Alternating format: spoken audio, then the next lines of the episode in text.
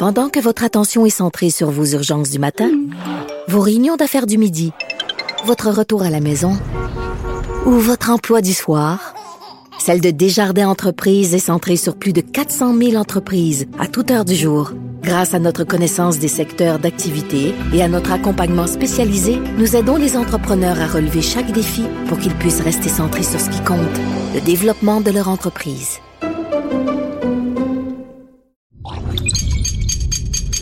Radio. Salut, c'est Charles Dran avec l'équipe dans 5 minutes. On s'intéresse aux sciences, à l'histoire et à l'actualité. Aujourd'hui, on parle du télescope spatial James Webb. Après des décennies de construction, 15 ans de retard pour son lancement et 11 milliards de dollars américains plus tard, le télescope James Webb, Webb avec deux B, s'est finalement élancé dans l'espace le jour de Noël dernier et s'est déployé avec succès un mois plus tard à son point d'orbite très loin de la Terre. Alors qu'est-ce qui va nous apprendre ce nouveau super télescope spatial? À quoi s'attendent les chercheurs? À rien de moins qu'une nouvelle ère en astrophysique. Voici quelques exemples de ce qu'on attend de cet outil de pointe avec Véronique Morin. Les chercheurs n'ont pas chômé depuis le début de la construction du télescope James Webb. Plus de 20 000 papiers scientifiques ont déjà été publiés avant même que l'engin ne s'envole finalement dans l'espace le 25 décembre 2021. And liftoff. Décollage. Décollage, liftoff from a tropical rainforest to the edge of time itself. James Webb begins a voyage back to the birth of the universe. Le télescope James Webb, du nom de l'ancien administrateur de la NASA qui a supervisé les premières années du programme Apollo, a mis un mois à se rendre à son point d'orbite, le point de Lagrange 2, qui se situe à un million et demi de kilomètres de la Terre, l'équivalent de quatre fois la distance entre la Terre et la Lune. Un point d'orbite assez près pour continuer de communiquer avec la Terre, mais assez loin pour ne plus avoir notre planète ni le Soleil dans son champ de vision. De ce point, L2, son pare-soleil de la taille d'un court de tennis bloque toujours le soleil, tandis que son miroir primaire de 6 mètres et demi de large regarde dans l'obscurité de l'espace lointain. Webb étudiera un certain nombre d'objets astronomiques, y compris les galaxies les plus éloignées de l'univers, les atmosphères des planètes extrasolaires et les pépinières stellaires enveloppées de poussière. L'un des gros avantages de L2, de ce point d'orbite, c'est qu'il y fait froid. Les quatre instruments scientifiques de Webb fonctionnent à des températures d'environ moins 233 degrés Celsius, c'est 40 degrés au-dessus du zéro absolu, pour repérer de faibles lueurs de chaleur, des ondes infrarouges provenant d'étoiles, de galaxies et d'autres objets cosmiques. Avec sa capacité de détection de la lumière infrarouge, le télescope James Webb est sept fois plus sensible que le télescope spatial Hubble. Grâce à cette hypersensibilité, il va donc nous révéler des secrets sur notre univers. Inutile de dire que les astrophysiciens du monde, dont plusieurs Québécois, sont fébriles à l'idée de découvrir les premières images de James Webb.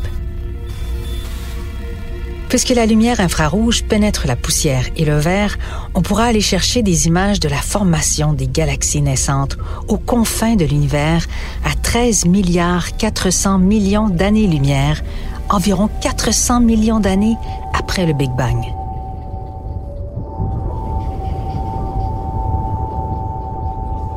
L'astrophysicien David Lafrenière de l'Université de Montréal estime, comme ordre de grandeur, que c'est comme réussir à voir une abeille sur la Lune. Plus d'une douzaine d'autres astronomes canadiens sont aussi affairés sur le nouveau télescope Webb. Le Canada a contribué au télescope révolutionnaire en fournissant deux instruments, le capteur de guidage fin qui lui permet de pointer et de focaliser sur des objets avec une stabilité extrême, et le NIRIS, qui signifie imageur proche infrarouge et spectrographe sans fente, utilisé pour sonder la composition des atmosphères sur des planètes lointaines, les exoplanètes, qui orbitent autour d'autres étoiles, comprendre l'univers primordial et établir l'habitabilité potentielle de mondes semblables à la Terre. Chris Williott, qui dirige le programme d'observation canadien NIRIS, s'intéresse particulièrement, lui, aux trous noirs que l'on retrouve au centre de la plupart des galaxies, incluant la nôtre. Il va tenter de voir comment ces trous noirs ont commencé au tout début de l'univers, car certains d'entre eux sont devenus très grands, très rapides Et c'est ce qui est surprenant. L'une des observations les plus intrigantes concernera le système TRAPPIST-1 qui se situe à 40 années-lumière de la Terre. Olivia Lim, doctorante en astrophysique à l'Université de Montréal, utilisera le télescope James Webb pour étudier les atmosphères des planètes du système TRAPPIST-1 et découvrir celles qui ont les meilleures chances d'habitabilité. Victoria Meadows, professeure d'astronomie à l'Université de Washington et chercheuse principale de la chasse aux exoplanètes habitables de la NASA, s'intéresse aussi aux atmosphères des planètes lointaines qui ressemblent à la Terre. Elle examinera de très près les données du système TRAPPIST-1. Elle explique que les sept planètes de la taille de la Terre en orbite autour de la petite étoile TRAPPIST-1 sont les meilleures cibles pour étudier les atmosphères des planètes telluriques extrasolaires une planète de la taille de la Terre, passant devant TRAPPIST-1, peut révéler l'absorption des molécules atmosphériques qui atténuent la lumière des étoiles à des niveaux que le télescope James Webb peut détecter. Les deux planètes les plus proches de TRAPPIST-1 ont peut-être perdu des océans, laissant derrière elles des atmosphères dominées par la vapeur d'oxygène ou de dioxyde de carbone, ou ont complètement perdu leur atmosphère.